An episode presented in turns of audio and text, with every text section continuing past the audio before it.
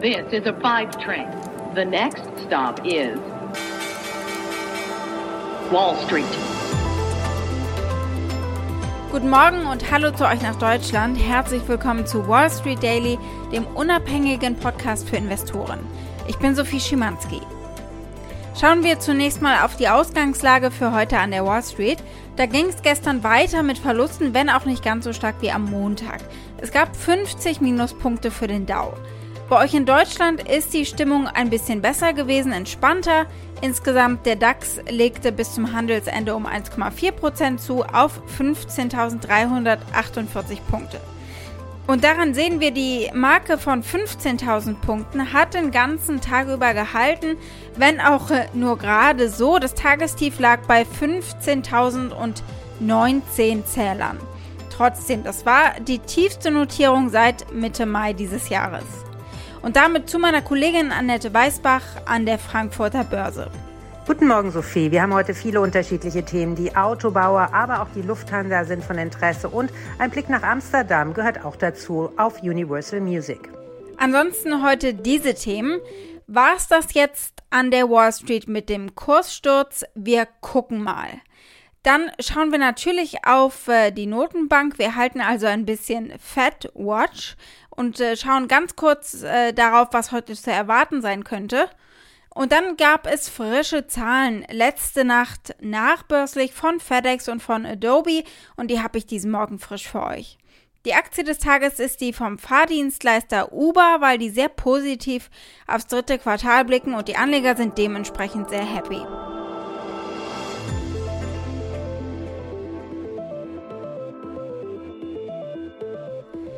Nach dem Kursrutsch am Montag sind einige davon ausgegangen oder haben vielleicht äh, gehofft, sollte man sagen, dass sich der Markt erholt und der Boden erreicht ist.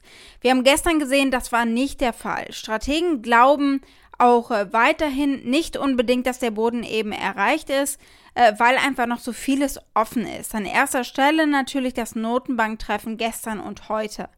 Anleger sollten vorsichtig sein, jetzt gerade zuzugreifen bei Aktien. Das scheint Konsens und den September erst einmal abwarten. Jim Cramer, die TV-Legende, ist sehr bärisch, also bearish und sagt, es gibt keinen Grund zu kaufen gerade und es sei das eingetreten, wovor er lange gewarnt habe, ein schwacher September. Wir haben hier an dieser Stelle auch schon über den Trend des schwachen Septembers an den Aktienmärkten geredet. Und ein kurzes Plus würde den September-Trend nicht beenden. Und wir haben dieses kurze Plus gestern eben zwischenzeitlich mal gesehen. Auf Twitter nennt man ihn wegen seiner negativen Meinung Puh wie den Bär, nur braucht er ein bisschen, um auf den Namen zu kommen, Puh der Bär. This market's likely to get hammered here. I don't want you sucked in. It's been done every year for 20 years in this period. Now others are finally joining in. They're saying, oh my, maybe it's bad here. Well, you know, the bear, well, uh, we've been going ourselves. You know what I mean? And they've been saying I'm Yogi, or like the one that's in like the uh, E.B. White. What is that guy? The uh, Panda, whatever's in there. You know, you know that guy. Wait, wait, come on, will you help me here? What is the one? The guy, the uh, yo, yo, poo. They think I'm poo. Like I'm poo. I've been seeing that on Twitter. He goes, he's poo. I thought it meant something else. Anyway, that alone doesn't give you a reason to buy.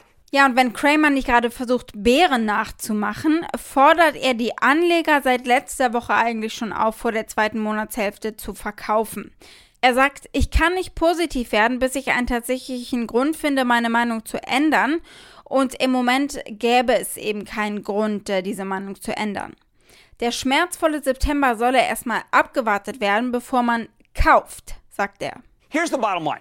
Mindless dip buying has been a fantastic strategy for 15 months, but it's worthless in the face of a serious sell off, which is what we have now. I've been encouraging you to sell ahead of what's usually the weakest time of the year. I can't turn positive until I find an actual reason to change my mind. For the moment, we're not getting any. So please, you want to be a buyer? Find a reason to buy.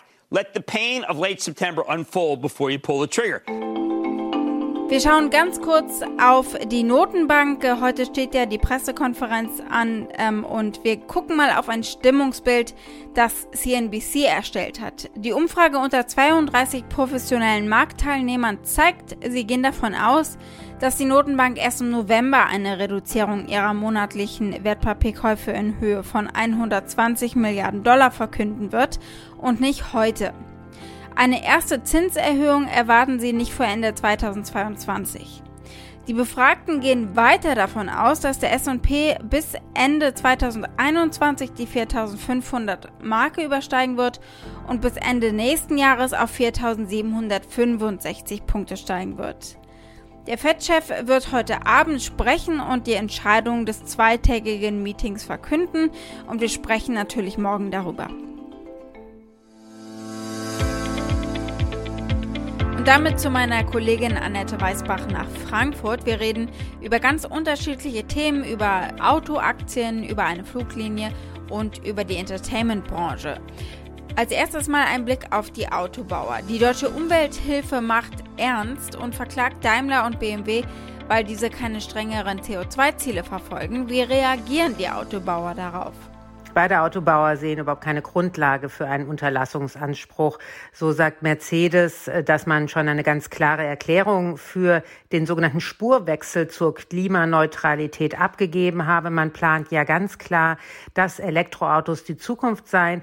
Auch BMW legt ganz ähnliche Töne an den Tag. Allerdings müsste man jetzt erstmal darauf setzen, vor allem auf den Ausbau der Ladeinfrastruktur sowie dem Ausbau der erneuerbaren Energien. Denn es bringt ja nun gar nichts, wenn man dann die Elektroautos mit Kohlestrom tanken würde. Und damit wäre dem Klima nun auch nicht gedient. Eine Schlüsselfrage für mich ist natürlich jetzt, äh, gibt es denn deiner Meinung nach ein Risiko für die Autobauer, dass die Umwelthilfe recht bekommt? Die Deutsche Umwelthilfe orientiert sich an einem historischen Urteil gegen den Ölriesen Shell. Hier haben Umweltorganisationen und 17.000 Bürger geklagt gegen Shell. Ähm, man sagte, dass Shell gegen die globalen Klimaziele verstöße und Sie haben Recht bekommen. Und genau dieses Urteil ist es, was die Deutsche Umwelthilfe überzeugt, dass man auch ein solches Recht hier in Deutschland gegen die Automobilbauer durchsetzen könnte. Und das hätte dann zur Folge, dass sowohl Mercedes und aber auch BMW ihre Klimaziele nochmal anziehen müssten. Allerdings ist natürlich fraglich, wie die deutschen Gerichte denn urteilen oder ob es dann eventuell noch rechtliche Schritte der Autobauer gibt. Aber es gibt eine Chance, dass es solch ein Urteil geben könnte gegen Mercedes und auch gegen BMW. Und nun zur Entertainment-Branche. Universal Music hat einen sehr erfolgreichen Börsengang hingelegt. Äh, ganz nach dem Motto Totgeglaubte leben länger. Warum ist Universal so beliebt? Universal hat auf der einen Seite wirklich viele erfolgreiche Künstler unter Vertrag und auf der anderen Seite setzt das Unternehmen ähnlich wie die Konkurrenten darauf, dass äh, Streaming immer weiter wachsen wird. Unter anderem arbeitet Universal auch zusammen mit TikTok und YouTube. Also all diese internetbasierten Vertriebssysteme funktionieren unglaublich gut. In der Zeit vor allem, wo nicht viele Live-Konzerte stattfinden. Und so könnte es eventuell auch weitergehen, ähm, dass vor allem genau diese Streaming-Dienste den Umsatz antreiben werden. Und da scheint Universal Music extrem gut positioniert. Und dann ein Blick auf die Lufthansa. Wir haben am Montag über US-Fluglinien geredet, die natürlich davon profitiert haben, dass das Weiße Haus die Reisebeschränkungen aufgehoben hat für Geimpfte. Auch die Lufthansa-Aktie hat davon profitiert, aber da spielt noch was ganz anderes eine Rolle. Die Lufthansa will sich vom Staat befreien, von dem Bailout sozusagen, das die Regierung ihnen in der Pandemie gewährleistet hat. Äh, sie wollen das jetzt zurückzahlen, doch Analysten wundern sich über den Zeitpunkt äh, für diese Kapitalerhöhung. Weißt du da mehr? Warum ist das so verwunderlich? Für die Lufthansa sind es einfach bewegte Zeiten. Die Kapitalerhöhung, die wurde nicht so richtig verstanden vom Markt, denn man hat das Timing einfach nicht wirklich begriffen, kurz vor der Bundestagswahl mit einem Aktienkurs, der immer noch sehr, sehr niedrig ist, die wichtigen Reisemärkte wie die USA noch geschlossen. Also das hat der Markt nicht verstanden. Aber gleichzeitig, wenn man ein bisschen weiter denkt, kann man das Management verstehen, denn die wollen Freiheit haben zu agieren, die wollen auch bei Übernahmegeschichten mitmachen können und das geht alles nicht, solange sie Rettungsgeld vom Staat haben und das wollen sie möglichst schnell zurückzahlen. Ein aktueller Blick noch auf die Lufthansa-Aktie. Die hat gestern geschlossen auf 8,43 Euro. Nach dem kurzen Aufstieg ging es also wieder nach unten um knapp 5 Prozent. Gucken wir als nächstes auf die Quartalsergebnisse, die es nachbörslich von Adobe gegeben hat. Die wichtigsten Werte vielleicht mal. Adobe erzielte im dritten Quartal des Geschäftsjahres einen Rekordumsatz von 3,94 Milliarden US-Dollar, was einem Wachstum von 22 Prozent gegenüber dem Vorjahr entspricht. Der verwässerte Nicht-Gap-Gewinn pro Aktie betrug 3 Dollar und 11 Cent, was einem Wachstum von 21 Prozent gegenüber dem Vorjahr entspricht. Ordnen wir das mal ein. Für das dritte Geschäftsquartal sah die Konsensschätzung der Wall Street einen Umsatz von 3,89 Milliarden US-Dollar und einen Non-Gap-Gewinn von 3 Dollar und einem Cent pro Aktie vor. Also haben sie auf Top and Bottom Line die Erwartungen übertroffen. Adobe hat im Quartal, sagen sie, rund 1,7 Millionen Aktien übrigens auch zurückgekauft.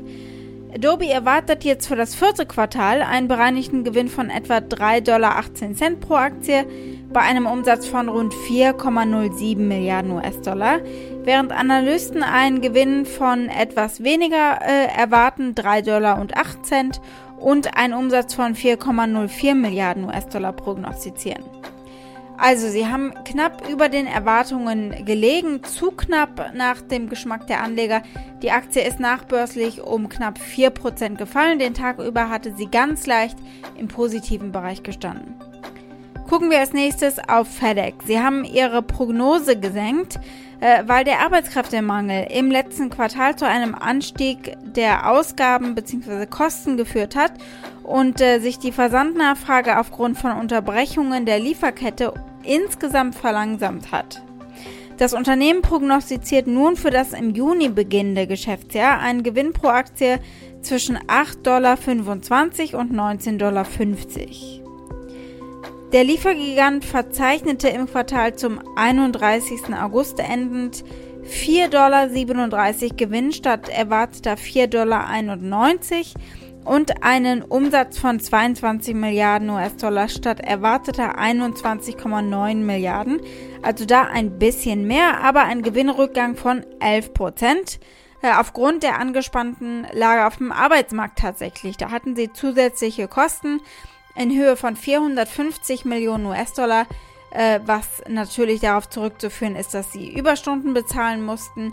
Sie hatten insgesamt steigende Löhne zur Anwerbung von Arbeitnehmern und äh, zusätzliche Ausgaben für den Transport. Der COO hat gesagt, das derzeitige Arbeitsumfeld äh, oder Umfeld auf dem Arbeitsmarkt besser gesagt führt zu Ineffizienzen beim Betrieb unserer Netzwerke und wirkt sich erheblich auf unsere Finanzergebnisse aus.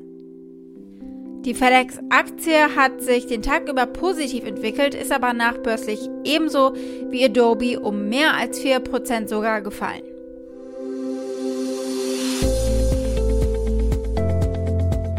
Die Aktie des Tages ist die vom Fahrdienstleister Uber. Die war gestern besonders aktiv. Die Aktien des Unternehmens stiegen am Nachmittag um mehr als 12% und zu Handelsschluss waren es immer noch 11,5%. Denn Uber hat am Dienstag seinen Ausblick auf das dritte Quartal angehoben, seine Prognose, und äh, gesagt, die Buchungen und der bereinigte Gewinn werden nun voraussichtlich besser ausfallen als zunächst erwartet. Das Ride-Hailing-Unternehmen sagt in Unterlagen für die Börsenaufsicht, dass es nun erwartet, 22,8 bis 23,2 Milliarden US-Dollar an Bruttobuchungen für das laufende Quartal zu vermelden hoch von den 22 Milliarden bis 24 Milliarden US-Dollar, die es erst prognostiziert hatte. Die Bruttobuchungen für das zweite Quartal beliefen sich auf 21,5 Milliarden US-Dollar, wobei die tatsächlichen Fahrten 8,6 Milliarden US-Dollar einbrachten und die Lebensmittellieferung 12,9 Milliarden US-Dollar. Also Uber Eats hat da eben nochmal mehr eingebracht. Der CEO Dara Khosrow-Shahi sagt, das Volumen sowohl beim Ride-Dienst als auch bei Uber Eats steigt. Und im Lebensmittelbereich könnten sie deswegen Break-Even oder sogar Gewinn erreichen im Quartal. Well, what we did was early on we identified our need to bring on more drivers to the platform. So in the second quarter, we really leaned into supply, especially in the United States, to reinvigorate our driver base and grow our driver base in the U.S. And we're seeing that now, the benefits of that early investment in Q3. The business in terms of volumes, we had our best week ever uh, last week. Uber sagt auch, dass sie nun erwarten, dass das bereinigte Ergebnis vor Zinsen, Steuern und Abschreibungen von einem Verlust von 25 Millionen US-Dollar bis hin zu einem Gewinn von 25 Millionen US-Dollar betragen kann. Uber sagte zuvor, sie gehen davon aus, dass das bereinigte EBITDA für das dritte Quartal etwas weniger als ein Verlust von 100 Millionen US-Dollar sein werde. Von Gewinn war dann noch gar keine Rede. Und damit sind sie ahead of schedule, also sie erreichen das früher als äh, gedacht, dieses Ziel der Profitabilität. Ein Blick auf die Meinungen der Analysten. Der Konsens unter 43 Analysten ist eine Kaufempfehlung und die 38 Analysten, die ein 12-Monats-Preisziel anbieten, haben ein mittleres Ziel von 70 Dollar. Und diese Medianschätzung entspricht einem Anstieg von 56,5 Prozent gegenüber dem aktuellen Kurs. Wall Street. Damit war es das für heute. Ich hoffe, ihr seid morgen wieder mit dabei. Dann im Mittelpunkt natürlich die Entscheidung der US-Notenbank hinsichtlich der weiteren Geldpolitik. Heute Abend um 20.30 Uhr tritt Fed-Chef Jerome Powell vor die Presse und wir sind natürlich dabei. Schickt gerne eure Fragen oder Vorschläge. Ihr erreicht uns unter wall-street-daily at mediapioneer.com. Habt einen schönen Tag heute noch. Bis morgen, eure Sophie.